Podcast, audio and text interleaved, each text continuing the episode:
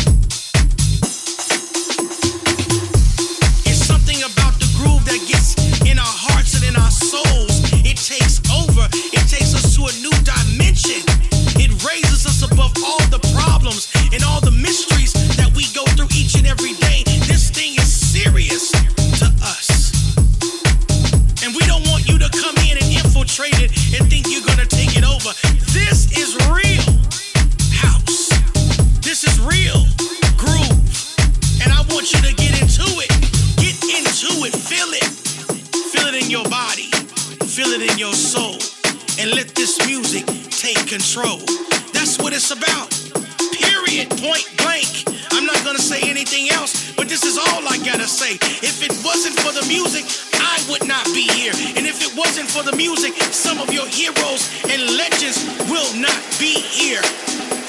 So for those who pretend, move out the way, cause real house music is here to stay.